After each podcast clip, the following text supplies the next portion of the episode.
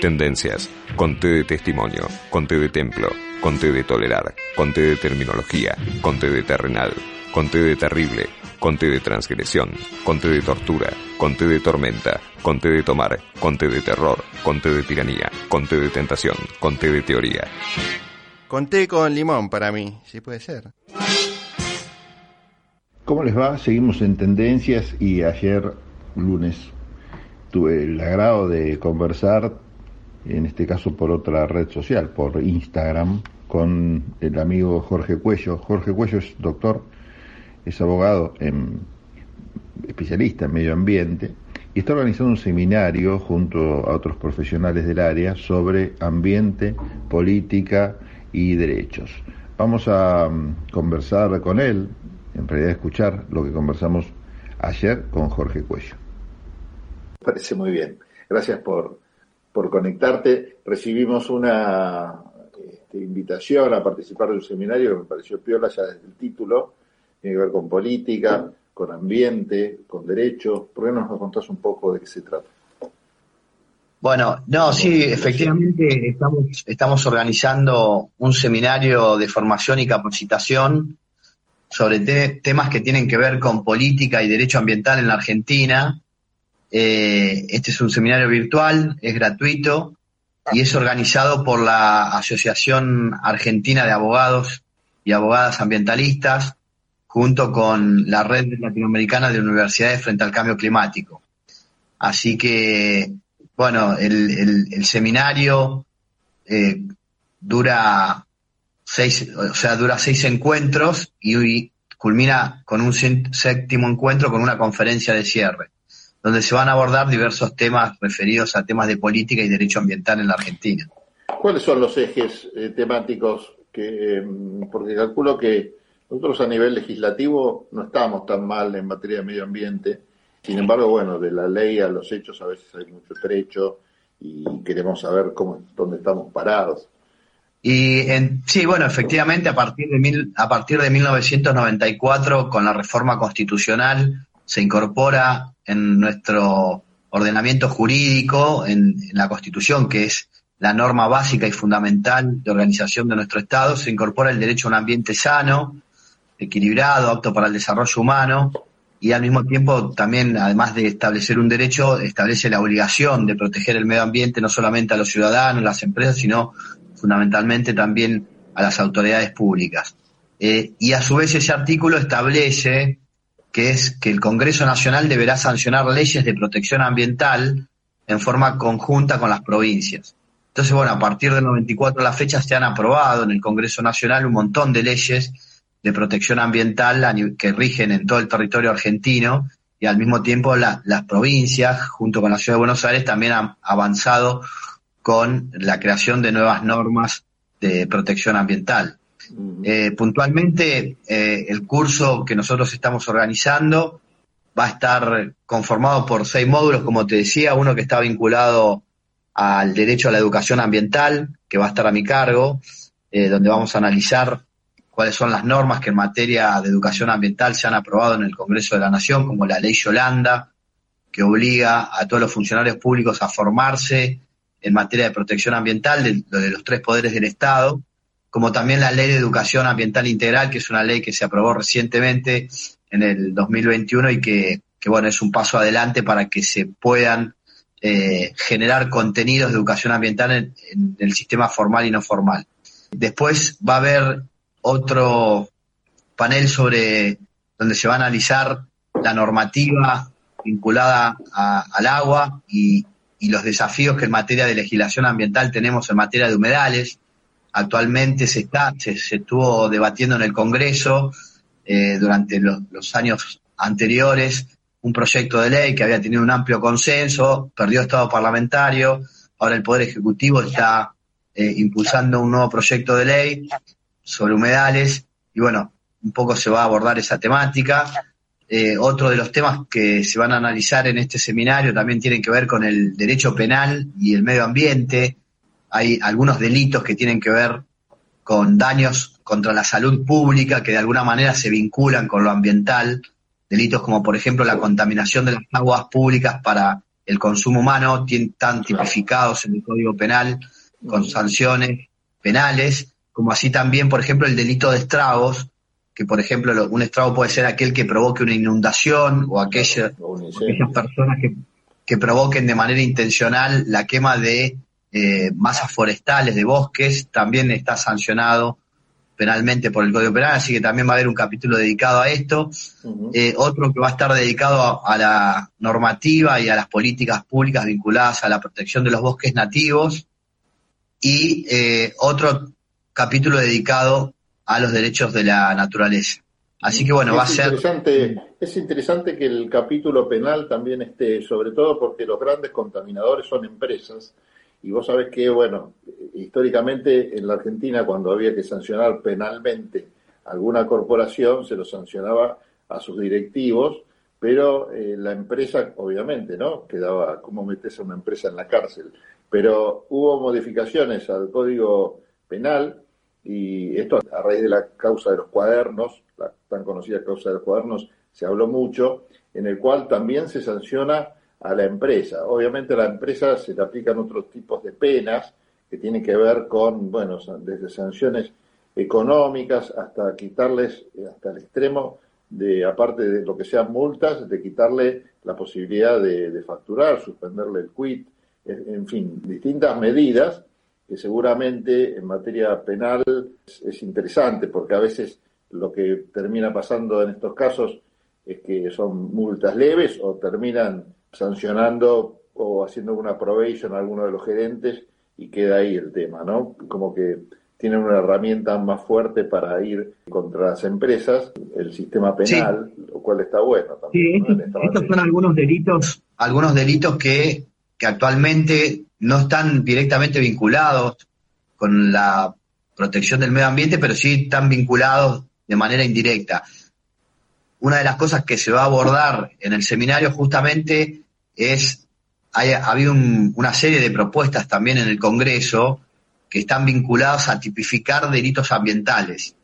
Eh, para que eh, el Código Penal también sancione determinadas conductas que están de manera contraria o en contrario a las normativas ambientales nacionales y que puedan tener también una sanción penal. Así que bueno, eso también va a ser materia de tratamiento, de debate en el encuentro, sobre justamente lo que se, los debates que se están dando en, materia legislativa en el Congreso de la Nación. Y por último, te quiero consultar alguna opinión personal en cuanto a la, a la gestión en ambiente, ¿no? Hay un par de síntomas que son preocupantes, que es que a la hora de designar funcionarios públicos para que se hagan cargo de la cartera de ambiente, en este caso, se designa gente que no tiene demasiada trayectoria en el tema, en general son como una suerte de premio este ministerio político y después obviamente no se encuentran con nos encontramos con problemas o con faltas de políticas estratégicas públicas con respecto al ambiente. Pasó, esto va más allá de los partidos políticos, ¿no? Pasó con el PRO cuando designaron al rabino Berman, pasó ahora con este gobierno, con, con Cabandier. Esto es, es una crítica que se escucha mucho en el sector los especialistas están preocupados por este tema. A pesar de eso, ¿cómo estás viendo la gestión actual? Mira, eh, yo en primer lugar, bueno, quiero rescatar que dentro del Ministerio de Ambiente existe una planta estable de funcionarios, de empleados, empleados públicos, que bueno, que hacen su trabajo a diario. Desde ya que para que haya una política pública en materia ambiental, eso depende de las decisiones políticas de los gobiernos, para que efectivamente se cumplan con las normas ambientales existentes y además se pongan en marcha programas, proyectos, políticas orientadas a la protección ambiental. Eh, actualmente, bueno, se están haciendo, hay, uno de los grandes problemas eh, que tenemos es con el tema de la deforestación, los incendios forestales actualmente eh, en el delta del Paraná y, y a lo largo del Paraná se están eh, produciendo incendios en la provincia de Entre Ríos, Santa Fe, que están afectando de manera muy grave no solamente esos ecosistemas, sino también a la población por los humos que llegan también a las ciudades. Eh, bueno, se han, se han aprobado algunos proyectos para la creación de nuevas áreas protegidas en el mar austral. Eh, se ha trabajado desde el gobierno en están trabajando bastante en materia eh, de prevención del tráfico de especies eh, nativas de fauna, ¿no? De fauna nativa. En general, diríamos que desde hace mucho tiempo hace falta políticas de Estado en la Argentina. Yo creo que uno de los grandes desafíos, no solamente en materia ambiental, sino en muchos otros aspectos, pero en particular en materia ambiental, creo que hace falta definir políticas de Estado a largo plazo para que más allá de los partidos políticos, más allá de, las circunstanciales autoridades que estén al frente de los ministerios, podamos tener en nuestro país una política de mediano y largo plazo que permita, eh, bueno, garantizar a las actuales y futuras generaciones un ambiente sano, ¿no?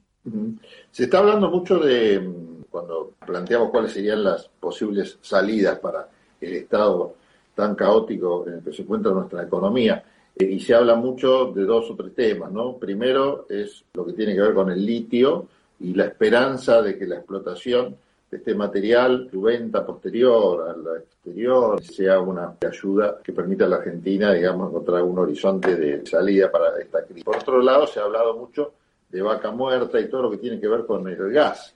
Ni hablar, bueno, del campo y con la exportación, pero son todos temas donde la Argentina se esperanza también en tener una salida Ahora, el capítulo del medio ambiente, sobre todo en, el marco de esta crisis, ¿vos crees que está siendo considerado? Porque yo calculo que hay muchos intereses eh, de potencias extranjeras en todos nuestros recursos, eh, sobre todo en un mundo en crisis, donde se necesita tanto de, alimentos como de gas y bueno, y el litio que también se está hablando mucho. ¿Cómo están viendo esto ustedes? Bueno, el, el, efectivamente la Argentina junto con Bolivia y Chile es una de las regiones del planeta que concentran el 65% de las reservas conocidas actualmente de litio.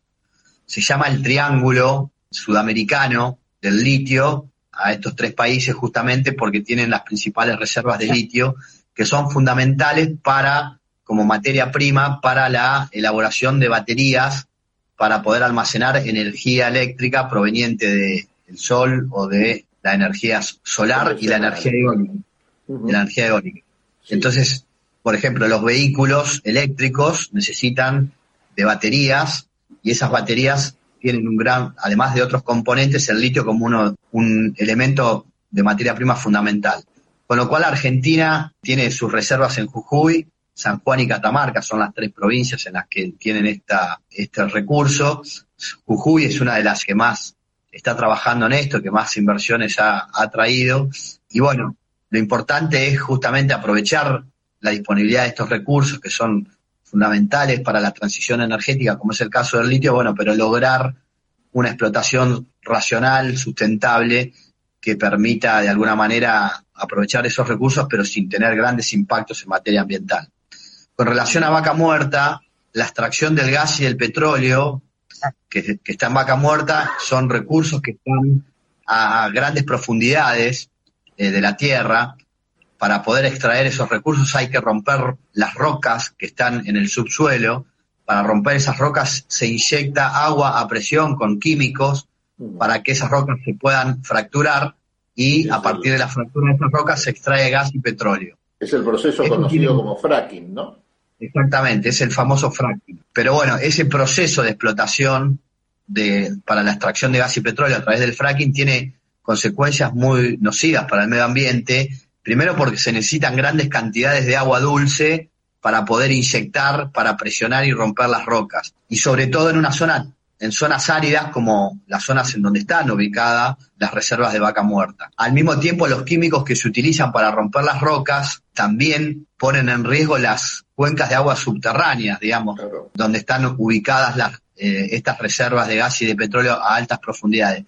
Así que bueno, yo lo que sostengo es que es necesario aprovechar los recursos que tenemos, pero el problema es que esto tiene un impacto ambiental muy grande y deberían tomarse las previsiones para reducir al máximo estas posibilidades. Por ejemplo, en el caso de países como Alemania en su momento prohibieron la técnica del fracking, eh, Inglaterra también prohibió la técnica del fracking, porque justamente tenía grandes consecuencias para el medio ambiente. ¿no? Sí, y es importante tener como ejemplo siempre presente lo que ha pasado con la minería en provincias que eran muy ricas eh, con la minería tradicional. Lo que ha pasado es que, bueno, fueron explotados esos recursos y después las provincias quedaron tan pobres como eran antes y con unos impactos ambientales terribles por una mala política, planeamiento de cómo extraer eso. en, la, Argentina en los años 90, eh, durante la época del menemismo, se reformó el Código de Minería, que es potestad del Congreso de la Nación sancionar el Código de Minería, así lo establece la Constitución, y al mismo tiempo se aprobó una ley de promoción de inversiones mineras. Esa ley de promoción de inversiones mineras establece que las regalías que deben cobrar las provincias es del 3%, nada más que el 3% de lo que declaran las empresas haber extraído respecto del mineral para el cual eh, las empresas recibieron una concesión para poder eh, explotar. Por ejemplo, el oro, la plata, el cobre u otros minerales. Y ese 3% es muy poco respecto de las grandes ganancias que tienen las empresas. Además, se toma sobre el valor del de, eh, el mineral en boca de mina, es decir, antes de procesarse el mineral. Y al mismo tiempo, ese 3% se hace en base a declaraciones juradas que hacen las propias empresas. Entonces muchas veces hay declaraciones juradas donde se declara mucho menos de lo que realmente extraen y al mismo tiempo el porcentaje, es muy chico. Muchas de las empresas mineras, hace un tiempo atrás hay un Consejo Federal Minero eh, y muchas provincias habían estado trabajando, reuniéndose para ver si lograban consenso en la modificación de la ley de inversiones mineras para poder aumentar este porcentaje del 3% y tener mayores ingresos en, concepto de regalías. Bueno, Jorge, ¿por qué no repetís, eh, así nos queda claro, cuándo arranca este seminario, que es gratuito, es online, toda la gente que está escuchándonos y mirándonos puede acceder y después quedará, supongo, grabado, pero por lo menos si el que lo quiera este, hacer en vivo lo puede hacer. ¿Cuándo es? El seminario, bueno, arranca el, miércoles 7 de septiembre y se va a desarrollar a lo largo de seis miércoles de manera continua, eh, todos los miércoles de 19 a 20 horas, dura cada encuentro, dura una hora, y culmina con una conferencia de cierre a cargo de Enrique Viale, que fue fundador de la Asociación Argentina de Abogados y Abogadas Ambientalistas y asesor legislativo, y bueno, para poder inscribirse tienen que enviar un correo a la siguiente dirección, seminarioambiental4 arroba gmail.com. Eh, y bueno, nos envían un correo a esa dirección, repito, seminarioambiental4 arroba gmail.com y eh, bueno, le mandamos toda la información, los links para que puedan acceder al formulario de inscripción. Bueno, de todas formas vamos a dejar entonces en nuestras redes esa información, así si alguien quiere acceder también tiene posibilidades de informar. Jorgito Cuello, gracias por haber estado en contacto con nosotros. Y bueno, nos reencontramos y suerte en el seminario. Bueno, la, la verdad que tengo que agradecerte a vos, Pablo, por brindarnos este espacio en tu Instagram, pero también en el programa Tendencias, así que muchísimas gracias, como siempre, por, por la difusión de los temas que tienen que ver con la cuestión ambiental. Un abrazo grande, Jorge, gracias otra vez por este contacto. Abrazo grande.